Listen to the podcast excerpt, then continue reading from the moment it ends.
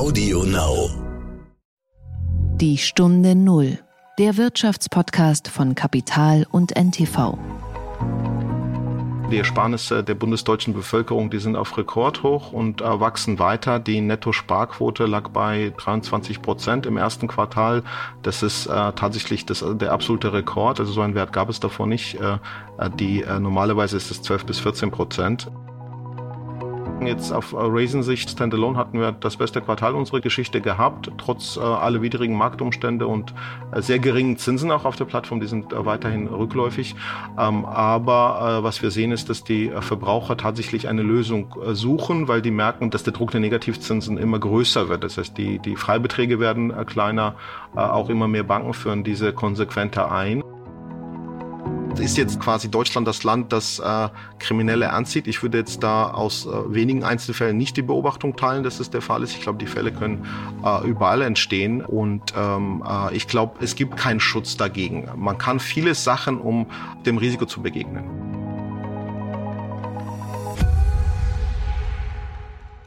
Herzlich willkommen zu einer neuen Folge von Die Stunde Null. Wir sind Nils Kreimeier und Horst von Butler. Schön, dass Sie uns wieder zuhören. Gleich zu Beginn ganz kurz in eigener Sache. Das ist heute die letzte Folge vor einer kleinen Sommerpause bis Ende Juli. Nicht, dass Sie am Dienstag denken, hey, wo ist hier die nächste Folge von die Stunde Null? Also auch wir müssen mal Urlaub machen. Deswegen gehen wir im Juli in den Urlaub. Genau, und äh, vor dieser Sommerpause wollen wir uns noch einmal das Thema Geld und Sparen anschauen, das ja schon häufiger in diesem Podcast behandelt worden ist. Im Urlaub wird das Geld ja eigentlich eher rausgehauen, aber spätestens danach stellen sich die meisten Leute ja dann doch die Frage, wie sie wieder ein bisschen was auf die Seite bekommen. Und bei uns geht es heute deshalb um eins der bekanntesten Zinsportale, nämlich Weltsparen. Und ich habe mit einem der Köpfe dahinter gesprochen, mit Tamas Georgadze. Er ist Chef und Mitgründer von Raisin, das ist ein Fintech und das Unternehmen hinter hinter der Plattform Weltsparen. Und die haben sich gerade zusammengeschlossen mit dem großen Konkurrenten aus Hamburg, Deposit Solutions, bekannt äh, über die Plattform Zinspilot, die ihnen ungefähr das Gleiche anbieten. Das ist also für die ganze Szene ein ziemlich spannender Moment, denn dadurch entsteht ja in Berlin und Hamburg im Grunde so ein neues Schwergewicht dieser ganzen Fintech-Szene. Und äh, du hast, Horst, das Interview in ganz neuen Räumen aufgenommen, denn Raisin hat gerade ein neues Büro eröffnet, mitten in Berlin-Kreuzberg, äh, in der Nähe des U-Bahnhofs Schlesisches Tor. Und eins kann ich vorwegnehmen, die Dachterrasse ist wirklich phänomenal und da werde ich später sicherlich noch Fotos auf LinkedIn posten. Der heutige Werbepartner heißt Dell Technologies. Dell Technologies Experten helfen Unternehmen, die optimale End-to-End-IT-Lösung für ihr Business zu finden, zugeschnitten auf das jeweilige Bedürfnis und Budget. Mit ProSupport Plus bekommen Kunden außerdem einen direkten Zugang zu ProSupport-Technikern rund um die Uhr und einen Vor-Ort-Service am nächsten Arbeitstag. Und Dell Technologies bietet die Möglichkeit einer sofortigen Implementierung der IT-Lösung. Gezahlt wird später. Mehr Infos unter 0800 724 4869 oder online unter dell.de slash kmu-beratung. Der Gedanke zum Tag. Am Ende dieses Sommers steht ja die Bundestagswahl ins Haus. Äh, der Wahlkampf läuft, wenn man so will, schon, hat aber für mich genommen echt seltsame Züge. Das Land steht im Grunde ja vor großen Problemen. Wir haben immer noch Pandemie. Äh, es häufen sich also die Schulden an, es gibt einen Investitionsstau, die Digitalisierung kommt nicht voran. Sie kennen das alles. Aber geredet wird irgendwie über völlig andere Dinge, nämlich darüber, bei wem Annalena Baerbock vielleicht für ihr Buch abgekupfert hat und dazu, was ein ehemaliger Verfassungsschutzpräsident wie Herr Maaßen über die Tagesschau denkt. Horst, ist das nicht völlig gaga? Also dazu zwei Gedanken. Zum einen glaube ich, dass der Wahlkampf noch gar nicht richtig begonnen hat, weil tatsächlich irgendwie alle andere Sorgen haben. Das geht erst im August, September wirklich los. Und das Zweite ist, glaube ich, es gibt so diese Mehr oder diesen Mythos, dass in einem Wahlkampf Sachthemen eine Rolle spielen. Also das sagen zwar immer alle, Journalisten sagen das, aber eigentlich freuen sie sich, glaube ich, wenn die Fetzen fliegen, dann haben sie nämlich bessere Geschichten.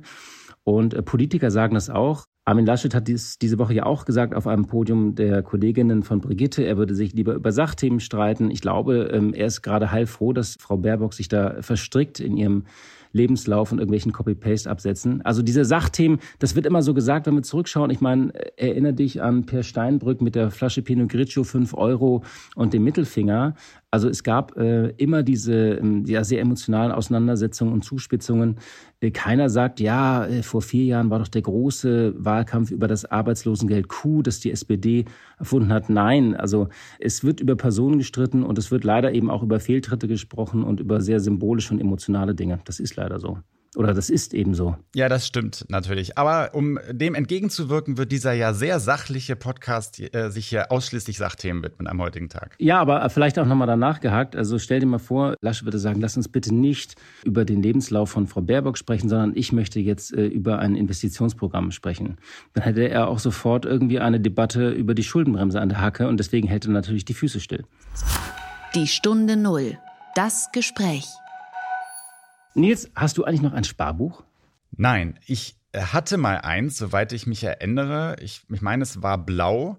Das habe ich dann nach dem Abitur ziemlich schnell leergeräumt. Äh, und als ich dann irgendwann viel, viel später mal wieder genug Geld hatte, um es irgendwo anzulegen, war in der Zeit eigentlich aus dem guten alten Sparbuch so eine Art Witz geworden. Das hat niemand mehr echt ernst genommen. Ich erinnere sogar, ich hatte mal auch so klassische Bundesschatzbriefe, das war, glaube ich, in den 90er Jahren, da gab es so noch so Zinstreppen von 5,5 Prozent aufwärts. Also die Zinsen sind längst verschwunden, das ist nicht neu, sie sind oft mikroskopisch, manchmal denkt man auch, das ist irgendwie ein Druckfehler, äh, 0,0001 und so weiter.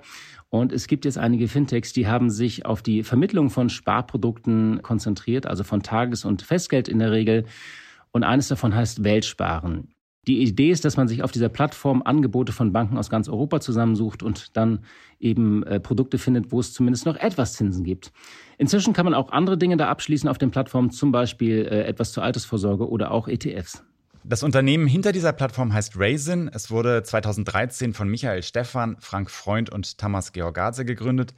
Ähm, Raisin ist heute nach eigener Aussage in über 30 Ländern präsent, hat über 100 Partnerbanken und so um die 355.000 Menschen haben schon die Angebote dieser Plattform genutzt.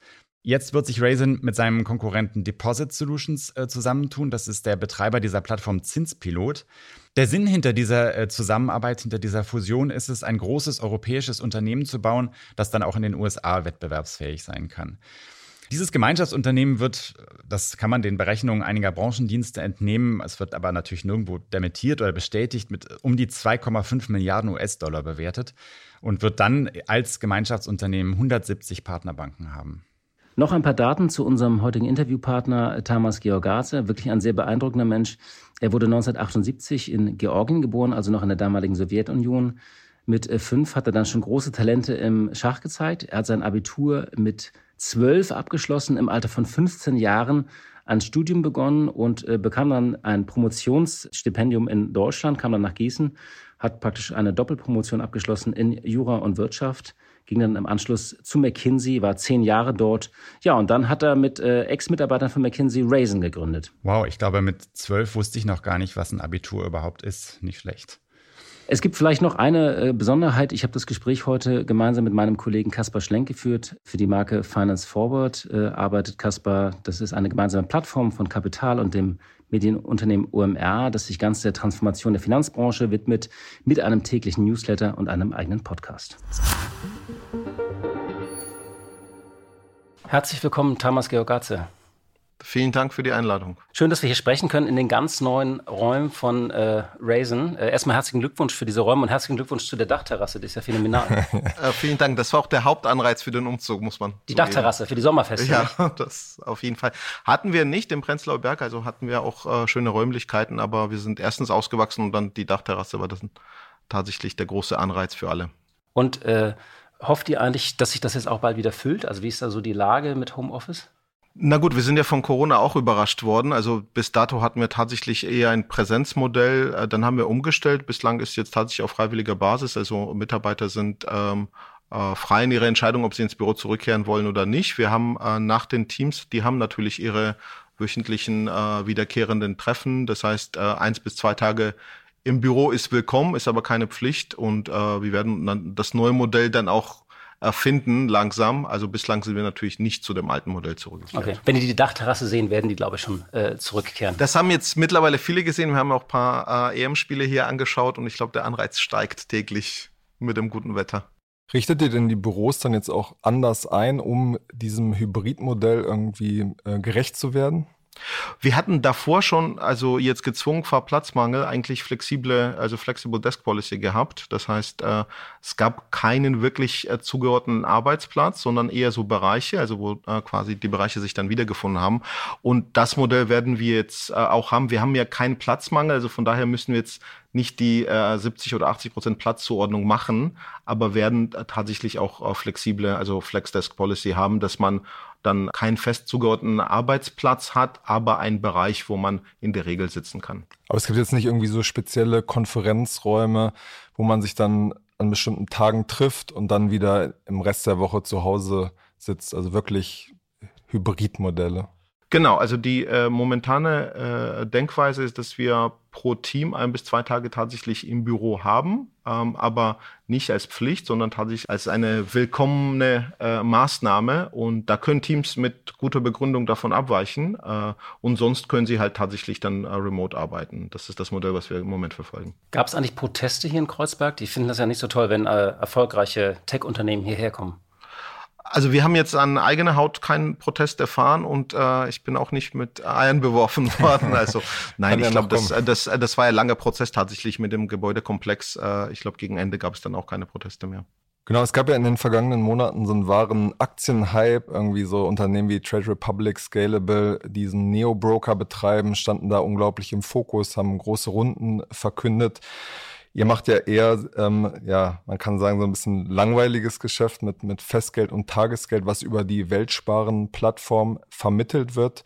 Wie hat sich eigentlich dieses Geschäft entwickelt in der Zeit? Also von äh, der Makroökonomie kann man es ja sehr gut ablesen, dass äh, darunter liegende äh, Geschäft, also die Ersparnisse der bundesdeutschen Bevölkerung, die sind auf Rekordhoch und äh, wachsen weiter. Die Netto-Sparquote lag bei 23 Prozent im ersten Quartal. Das ist tatsächlich das, der absolute Rekord. Also so einen Wert gab es davor nicht. Äh, die äh, normalerweise ist es 12 bis 14 Prozent. Ähm, äh, das heißt, das wird mehr gespart oder mehr zur Seite gelegt. Natürlich geht ein Teil davon auch in die Investmentprodukte, an die Börse oder in äh, Kryptoanlagen, aber der Großteil bleibt auf dem äh, Gehaltskonto liegen. Und das ist das natürlich, was den Kunden wehtut, weil das ist automatischer Wertverlust. Das ist auch das, was den Banken wehtut äh, oder den meisten Banken, die eben Hausbanken sind.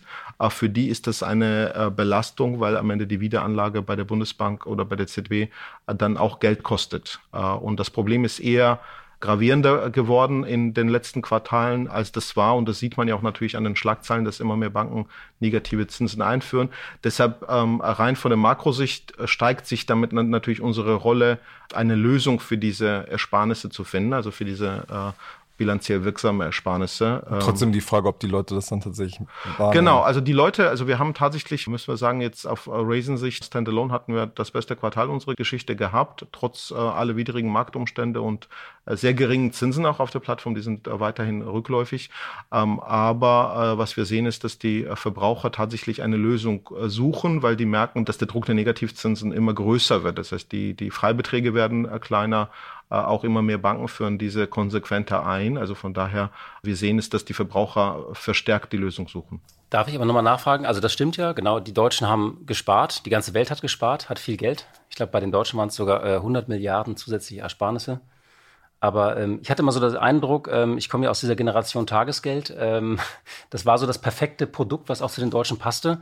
Aber haben die Deutschen nicht gerade in der Pandemie auch die Aktie entdeckt? Also, dass man sagt, äh, es ist nicht mehr so, dass Produkt, was dem Zeitgeist entspricht? Oder ähm, wie schaut ihr da drauf, auf diese Entwicklung und auch die Entdeckung der Deutschen? Die haben ja den Aktienmarkt so ein bisschen entdeckt. Ja, das sehen wir auch. Also man muss tatsächlich tiefer reinsteigen. Also wenn man jetzt die äh, insgesamt die Aktienquote anschaut, also tatsächlich der Anteil der Bundesbürger, die ähm, äh, am Kapitalmarkt investieren, dann äh, ist der äh, circa Viertel der Bundesbürger sind mittlerweile an den äh, Börsen direkt oder indirekt über Fonds äh, dann engagiert. Das ist schon ein Anstieg gegenüber dem, was der Fall davor war. Also wenn man jetzt da anschaut, wo es den größten Umbruch gibt, dann ist es natürlich in den jüngeren Bevölkerungsschichten. Das macht natürlich auch Sinn, weil die Risikotragfähigkeit im jungen Alter sehr hoch ist, weil die Anlagezeiträume sehr lang sind.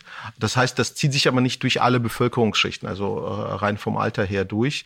Unser Durchschnittskunde ist ja 55 Jahre alt, das heißt, ein signifikanter Anteil ist auch im Rentenalter. Für die sind natürlich die Anlagezeiträume von 10 bis 20 Jahren nicht kalkulierbar. Also das heißt, äh, für die ist tatsächlich eine kurzfristig verfügbare Liquidität oder eben Festgeld für ein bis drei Jahre dann äh, trotzdem ein sehr wichtiges einziges Anlageprodukt. Ähm, und äh, das sind am Ende die Durchschnittszahlen. Das heißt, es gibt natürlich Ausnahmen in beide Richtungen, ähm, aber wir sehen schon, dass äh, das Kernprodukt weiter sehr hohe Relevanz behält. Ähm, zugleich haben wir auch konsequent äh, vor drei Jahren auch bereits ETF-Portfolios für unsere Kunden eingeführt. Das war natürlich auch äh, mit Blick darauf, sowohl auf die sehr niedrige äh, Zinsphase, die lange anhalten ist, aber auch auf den Kundenwunsch, dass er dann rentierliche, äh, günstig bepreiste und verständliche Produkte dann aus seiner Hand bekommt.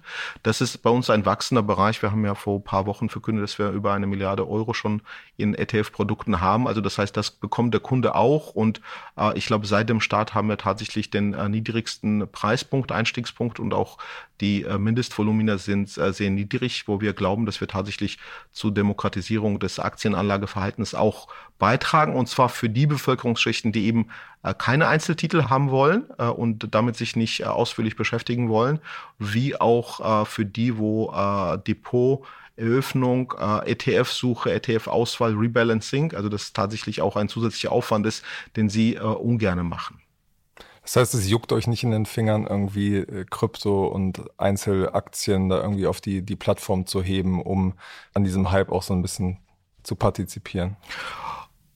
Ja, also wir werden schon natürlich regelmäßig von äh, Investoren auch gefragt, also was unsere Sicht da drauf ist. Und ähm, das war vom Anfang an eigentlich äh, unser Ziel, dass wir den Kunden die Anlageformen geben, die wir für sinnvoll halten, auch für uns selbst.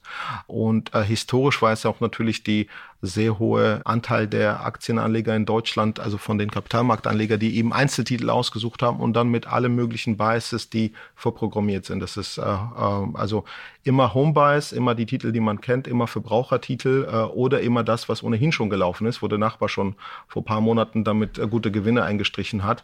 Das heißt, äh, diese äh, Fehlanreize wollten wir aus dem Modell bewusst ja rausnehmen. Das heißt, die Streuung ist sehr breit, bei unseren Portfolios gibt es kein uh, Home Bias. Uh, die Kosten sind sehr, sehr gering, weil am Ende kommt es auf die Kosten drauf an. Es fallen keine sonstigen Depotkosten oder Handelskosten an. Also das heißt, das Produkt, was wir anbieten, ist tatsächlich für einen 0815 Sparer, der eben nicht sich zum nächsten Costolani dann über sein Leben entwickeln will. Aber womit wollt ihr euch unterscheiden und punkten? Also im Vergleich zu Trade Republic, die ja auch ETF-Sparpläne äh, anbieten, oder auch Scalable, wo man, also man kann ja fast überall inzwischen ETF sparen. Was ist da euer USP?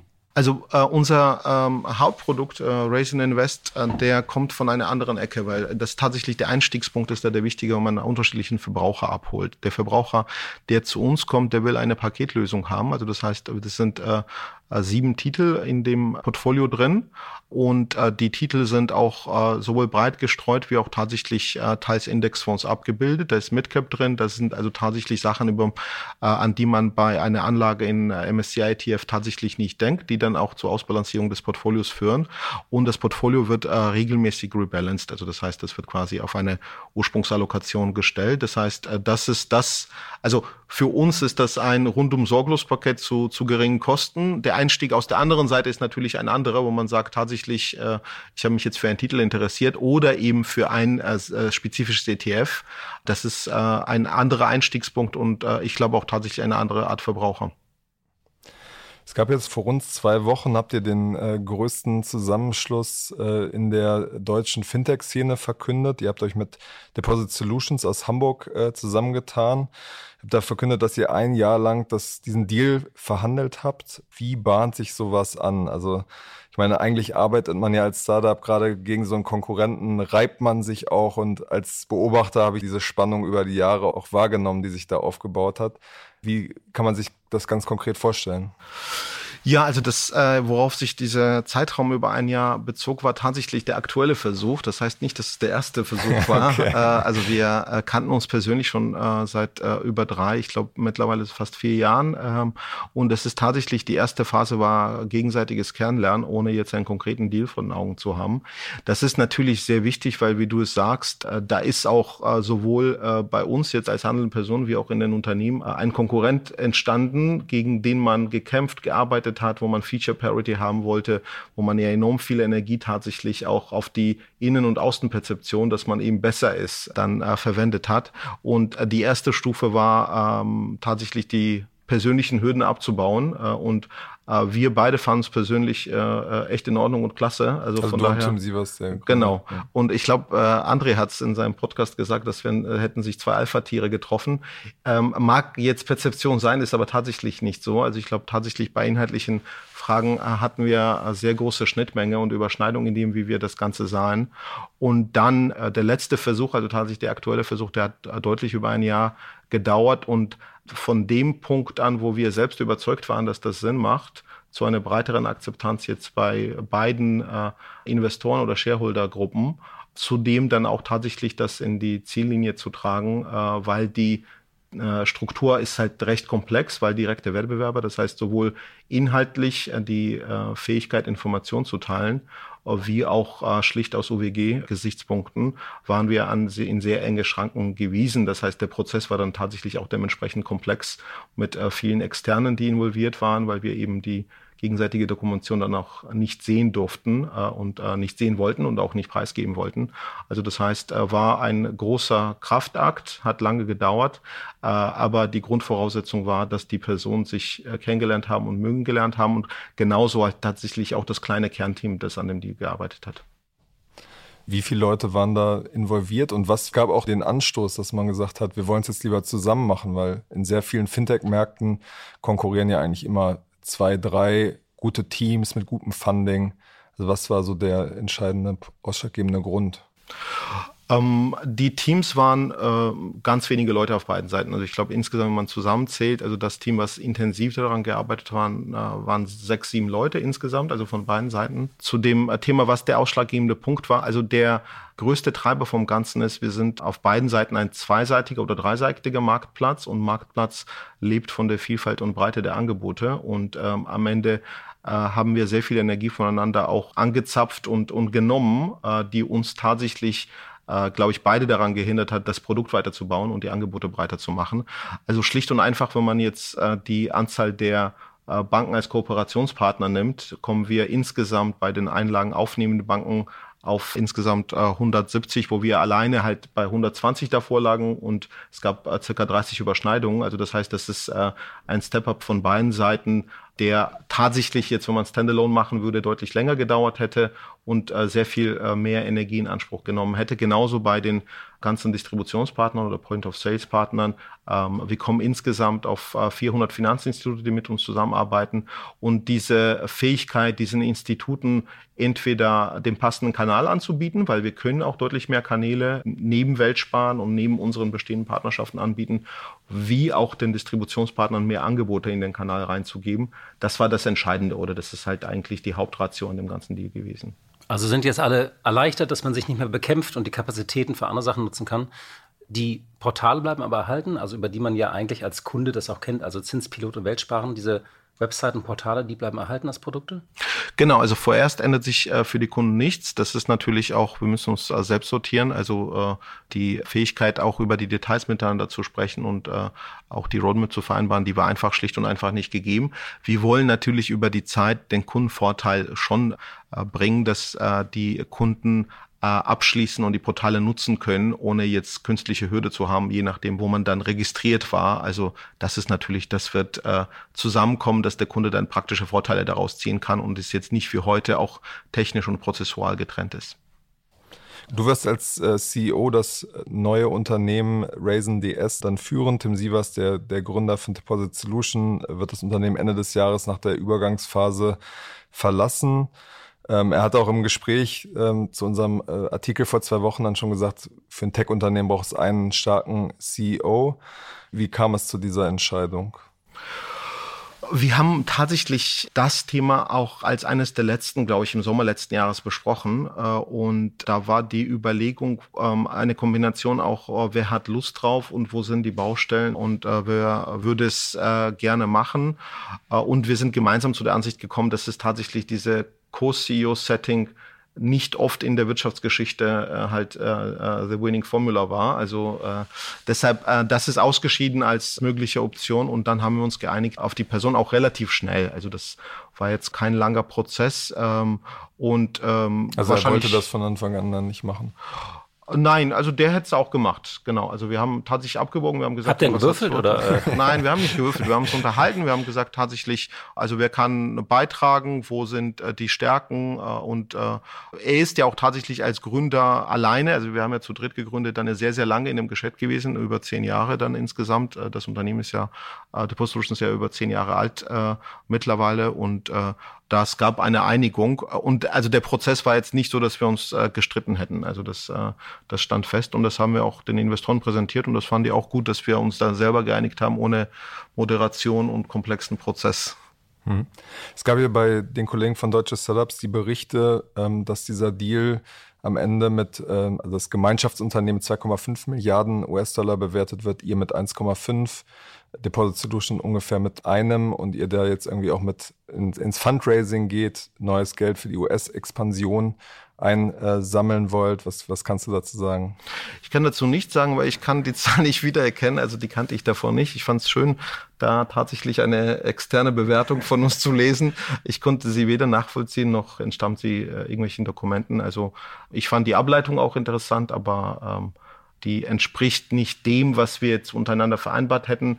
Ohnehin ist ja kein externes äh, Geld geflossen, also da ist die Bewertung rein äh, theoretischer Natur. Aber das war für mich eine Neuigkeit. Ich lese gerne auch Presse und dann, wenn ich auf Neues stoße, dann finde ich es auch interessant. Okay, das heißt aber, ihr geht jetzt auch nicht ins Fundraising mit dieser 2,5 Milliarden Marke. Genau, also das äh, es ist äh, offensichtlich, dass das Umfeld sehr gut ist. Also ihr habt äh, selber auch die äh, letzten Fundraises angesprochen. Äh, das Kapitalmarktumfeld ist insgesamt gut, das VC-Umfeld auch noch äh, sehr äh, gut. Das heißt, äh, wir haben jetzt auch Ambitionen und Pläne. Äh, wir haben auch kommuniziert, dass es eigentlich äh, sehr klein Wachstumscase ist und wir wollen in mehrere Bereiche investieren, äh, auch im Bereich Investmentprodukte, wo wir tatsächlich nächste Schritte auch dieses Jahr gemacht haben, aber da haben wir deutlich mehr vor. Wir wollen in neue Märkte investieren. Wir haben mit äh, Großbritannien einen ersten äh, größeren Markt. Wir kommen äh, in den Niederlanden und in Spanien sehr gut und schnell voran und äh, die USA ist tatsächlich der neue große Markt und die Ambition, wo wir auch finanziell investieren wollen. Also von daher ja, also äh, wir würden uns jetzt äh, der Option nicht verschließen und die Märkte sind sehr gut, also das würde naheliegen, dass man zumindest mal Gespräche sucht und findet. Wir haben jetzt keinen Druck, äh, was die äh, finanzielle Ausstattung geht, dass wir rausgehen müssen sofort. Ein wichtiges Ereignis, das ja alle äh, Zinsplattformen betroffen hat, war der sogenannte Greensill-Skandal. Ihr habt auch an die Bank Einlagen vermittelt. Äh, die Greensill Bank musste dann infolge eines äh, Skandals Insolvenz anmelden. Die Einlagensicherung hat dann funktioniert. Eure Kunden haben das Geld zurückbekommen. Trotzdem war es wirklich so ein, ein Schockmoment wieder. Es gab dann in Folge auch eine Diskussion über diese äh, Zinsplattform. Gab auch Kritik aus der Politik. Wie schaust du damit ein bisschen Abstand auf diese Episode? Also ich glaube, das Erste und das Wichtigste ist tatsächlich äh, die Kundenseite, also dass die gesetzlichen Regelungen auch so äh, eingehalten umgesetzt worden sind. In einem Fall, was äh, sehr starke mediale Aufmerksamkeit bekommen hat. Das ist äh, das Wichtigste für uns. Das Zweite ist, ich glaube, ähm, das ist und sollte auch so bleiben, dass der Kunde, egal ob jetzt eine Bank äh, online, äh, über ein Vermittlerportal, über eine Affiliate, äh, über Google oder direkt über die Filiale aufsucht, geschützt sein sollte. Das ist äh, der Kundenschutz bis zu dieser Grenze eben von 100.000 Euro oder einem, äh, einem entsprechenden Betrag in der Landeswährung, der ist äh, gesetzlich verankert ähm, und über mehrere Richtlinien auch weiterentwickelt worden. Und äh, wir finden, dass man jetzt von dem Schutz auf keinen Fall abrücken sollte, was äh, den Kunden angeht und dass auch äh, der Schutz äh, weiter ausgebaut werden sollte. Es gibt tatsächlich Initiativen zur europäischen Einlagensicherung, EDIS, äh, und wir sind vom Anfang an große Befürworter dafür, äh, den Schutz äh, auszubauen und einheitlich zu machen und die Bankenunion in Europa zu vollenden. Ich glaube, das ist eigentlich die eigentliche Diskussion, die damit reingespielt hat. Und neben der Diskussion tatsächlich um den Einlagenschutz äh, seitens des BDB, was ja eine äh, deutsche Besonderheit ist. Äh, das muss man ja, auch wissen. Genau, des Bankenverbands. Das ist eine deutsche Besonderheit, die ist historisch entstanden und zwar aus äh, damals sogar aus dem äh, staatlichen Garantie für einen Teil des Bankensektors in Deutschland, die dann mit der Institutssicherung abgelöst worden ist, wo quasi unlimitierter Schutz für die Anleger und zwar für alle Arten von Anlegern äh, besteht. Das heißt, die privaten Banken haben ein Instrument entwickelt, äh, um äh, da gleichwertigen Schutz oder beinahe gleichwertigen genau, Schutz. Genau, das war bloß der Vorwurf halt, also ich paraphrasiere das mal, äh, dass gesagt wird, ähm, dass äh, windige Banken nutzen praktisch den guten Ruf der deutschen Einlagensicherung, um äh, dann Geld einzusammeln. Ist da was dran? Also erstens sind wir keine windige Bank, da nein, werden wir auch nicht. Nein, ihr seid nur das Portal, das, aber ihr müsst ja die ähm, Banken prüfen, die da drauf sind. Genau. Ähm, ich glaube tatsächlich äh, muss man äh, Sachen differenzieren. Ich glaube, was jetzt rauskommt, ist, dass wahrscheinlich ähm, in dem Falle Green Sale auch kriminelle Energie ähm, am Werk war. Das wird man tatsächlich noch dann feststellen, aber zumindest, dass die geprüften Bücher nicht dem entstanden, was dokumentiert war in der Bank, dass zum Teil auch die Forderungen entweder nicht existierten oder anderes existierten gegenüber anderen Counterparties. Das heißt, äh, ähm, das äh, war jetzt nicht so, dass von außen anhand von Kapitalausstattung oder Liquiditätskriterien, die deklariert waren und eben in Abschlüssen testiert waren, etwas Auffälliges zu finden gewesen wäre, sondern schlicht und einfach sind, äh, so wie es scheint, äh, auch zum Teil Bücher frisiert worden und dann Angaben gemacht worden, die dann äh, eben äh, nicht korrekt sind. Äh, ist jetzt quasi Deutschland das Land, das äh, Kriminelle ernst sieht. Ich würde jetzt da aus wenigen Einzelfällen nicht die Beobachtung teilen, dass es der Fall ist. Ich glaube, die Fälle können überall entstehen. Und ähm, äh, ich glaube, es gibt keinen Schutz dagegen. Man kann viele Sachen, um dem Risiko zu begegnen. Es gibt den Prüfungsverband, es gibt natürlich die Aufsicht, die hat äh, sehr viele Mittel. Wir haben ja selbst eine Bank in Frankfurt und da sind natürlich sehr eingehende Prüfungen, äh, die dort stattfinden. Und eigentlich bieten die ja genügend Schutz. Äh, es gibt äh, Whistleblower-Institut, was man tatsächlich weiter auch ausbauen kann. In dem Fall auch äh, offensichtlich auch Hinweise kamen und denen auch nachgegangen worden ist. Die Folgefrage mit den Reaktionszeiten und was kann man verhindern und hätte tatsächlich ein Einlagenverbot oder Begrenzung des, der Einlagen zumindest dann die schnelle Ausweitung der Bankbilanz verhindert bei einer sehr guten Kapitalisierung, weil so wie ich es äh, verstehe, ging es ja anhand mit der Rekapitalisierung seitens der Londoner Schwester einher. Das sind natürlich die Fragen, die man sich dann äh, allen Ernstes anschauen muss. Jetzt von einem Einzelfall oder dem zweiten Einzelfall, äh, worauf äh, du wahrscheinlich anspielst mit Wirecard, darauf zu schließen, dass äh, Deutschland das Eldorado ist, der Betrüger, da so weit würde ich nicht gehen. Das heißt, ihr habt euch quasi, ihr zieht jetzt als Plattform keine Konsequenzen daraus, weil du hast jetzt ja über europäische Regeln gesprochen, aber ihr nehmt euch jetzt nicht vor, zum Beispiel Banken genauer anzuschauen. Doch, wir, genau. Also wir schauen ja äh, die Banken an. Tatsächlich muss man jetzt, äh, glaube ich, zwei Sachen unterscheiden. Ist, äh, äh was machen wir als Plattform äh, und äh, auf was schauen wir dann äh, genau? Also neben eben dem Passporting und der Vorhandensein der Lizenz und der lokalen Aufsicht, die ihr Werk ja in allermeisten Fällen tut. Also wie gesagt, äh, es sind 170 Banken, die Anlagen aufnehmen auf beiden Plattformen vorhanden.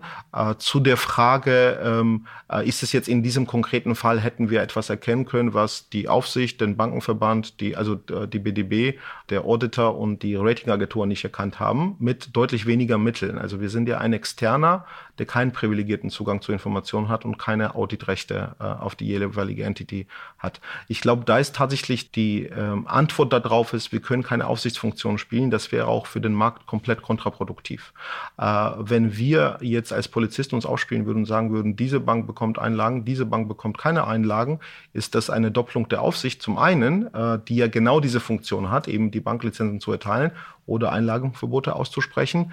Zum anderen äh, hätten wir eine Ausstrahlungswirkung auf den Markt, die ähm, tatsächlich auch zu Haftungsansprüchen und Ähnlichem führen kann. Wenn wir eine Bank, die auf der Plattform ist, von der äh, Plattform zu, äh, runternehmen, ist es ein Signal für den Markt, weil wir eben exponiert sind. Äh, Verbraucher kennen uns, aber auch sonstige äh, Finanzakteure gucken darauf, was wir machen. Ich glaube, äh, so leichtfertig an uns jetzt eine, quasi eine Aufsichtsfunktion oder Kontrollfunktion auszulagern, funktioniert es nicht und hat, glaube ich, auch keiner verlangt in dem Prozess, uh, to be honest. Also uh, ich glaube, die Lösung ist nicht, dass wir eben die Aufsicht oder eben den Prüfungsverband doppeln würden.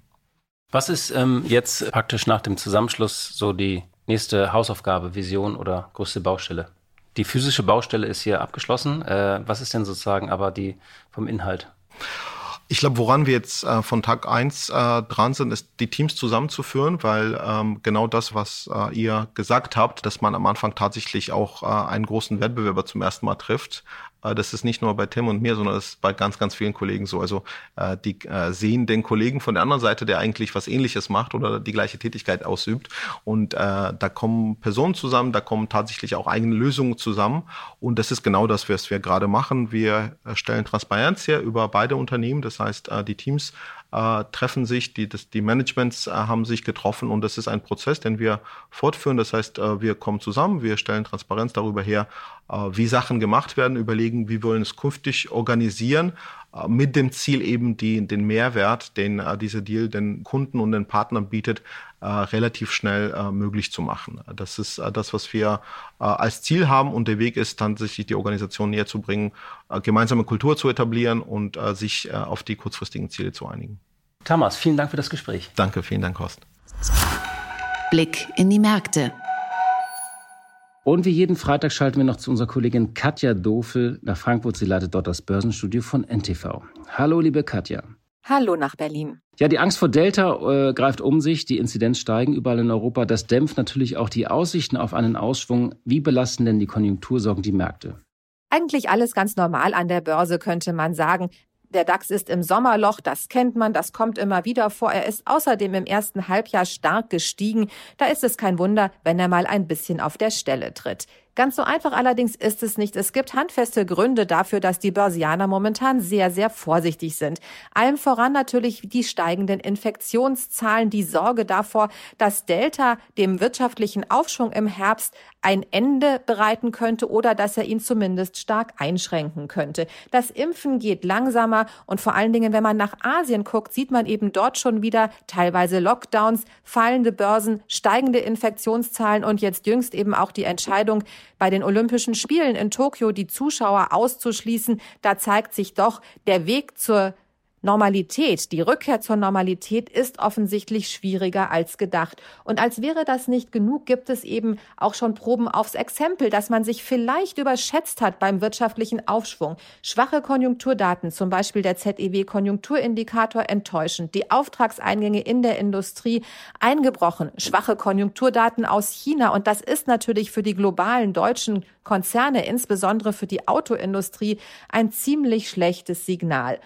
Und zum ersten Mal seit langem, und auch das kann zu denken geben, bleiben die Schnäppchenkäufer aus. Die haben sich sonst immer ganz schnell aufs Parkett gewagt, wenn die Kurse etwas gefallen sind. Momentan zögern sie. Der Freitag ist zwar nach dem Kursrutsch am Donnerstag eine kleine Erholung, aber trotzdem so richtig durchstarten und vor allen Dingen neue Rekorde machen, das liegt dem DAX momentan fern. Ja, und dann hat diese Woche noch die EZB ihre neue Strategie verkündet und das sogenannte äh, Inflationsziel erläutert. Was ist denn jetzt genau neu und äh, hat diese Botschaft für Klarheit gesorgt? Irgendwie könnte man ja denken, dass Klarheit und Geldpolitik und Notenbankstrategien Begriffe sind, die sich grundsätzlich gegenseitig ausschließen. Aber der Reihe nach, die letzte Überarbeitung der geldpolitischen Strategie, also der EZB-Strategie, fand 2003 statt, also vor fast 20 Jahren. Es war überfällig, dass da mal was Neues kommt. Und nun gibt es also ein neues Inflationsziel, zwei Prozent. Das klingt gar nicht so anders als früher, als es hieß, die Preise können bis zu zwei Prozent steigen. Aber trotzdem hat sich jetzt was geändert. Früher war das Inflationsziel mit bis zu zwei Prozent wie eine Straße mit einem Stoppschild. Das musste man rechtzeitig sehen und bremsen, damit dann eben die Inflation nicht überschießt. Und jetzt ist das Ziel zwei Prozent eher als eine Art Wegkreuzung zu sehen. Das heißt also, es kann in jede Richtung weitergehen und man guckt erst einmal, wie es denn weitergeht, ehe man tatsächlich handelt. Also ehe man durch Zinsanhebung und straffere Geldpolitik bremst oder aber ehe man vielleicht auch weiter beschleunigt. Das heißt im Klartext, die Geldpolitik kann auf jeden Fall locker bleiben. Die Inflation in der Eurozone liegt aktuell bei 1,9 Prozent. Da wäre vorher schon Handeln oder in der alten Strategie schon Handeln angesagt gewesen. Jetzt gibt es keinen Bedarf, die Situation zu verändern. Wenn die Preise lange Zeit nicht oder kaum gestiegen sind, dann kann man eben erst einmal eine ganze Weile gucken, wie sie weiter steigen, ehe man tatsächlich eingreift.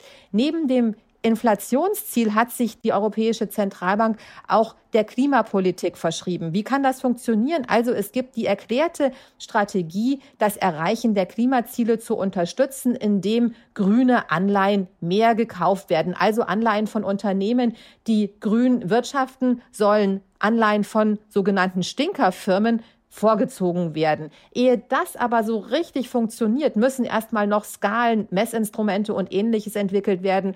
Und wir alle wissen, das funktioniert natürlich nicht von heute auf morgen. Vielen Dank, liebe Katja, für diese Einschätzung. Tschüss, lieber Horst. Ich wünsche dir und allen, die uns zugehört haben, ein schönes Wochenende. Wir sagen Tschüss, heute wie gesagt für einige Wochen. Wir wünschen Ihnen einen schönen Sommer und wir hören uns dann hoffentlich am 2. August wieder. Und wenn Sie uns bis dahin vermissen, hören Sie einfach die alten Folgen nochmal. Genau, tschüss und alles Gute. Die Stunde Null, der Wirtschaftspodcast von Kapital und NTV. Dieser Podcast ist Teil der Initiative Zeit, die Dinge neu zu sehen. Dieser Podcast ist jetzt vorbei, aber wir hätten noch einen anderen Podcast-Tipp. Worum es genau geht, erzählt euch der Host am besten selbst. Hallo, ich bin Michelle. In unserem Podcast heute wichtig geht es nicht nur um die ganz großen Fragen, sondern auch um die Geschichten dahinter. Es geht um Hintergrundwissen und wirkliche Erkenntnisse. Dazu spreche ich mit handverlesenen Journalistinnen, mit Spitzenpolitikerinnen und auch mal mit meinem Opa. Wir wollen, dass ihr fundiert und informiert in den Tag startet. Hört doch mal rein, heute wichtig, auf Audio Now und überall, wo es Podcasts gibt. Audio Now.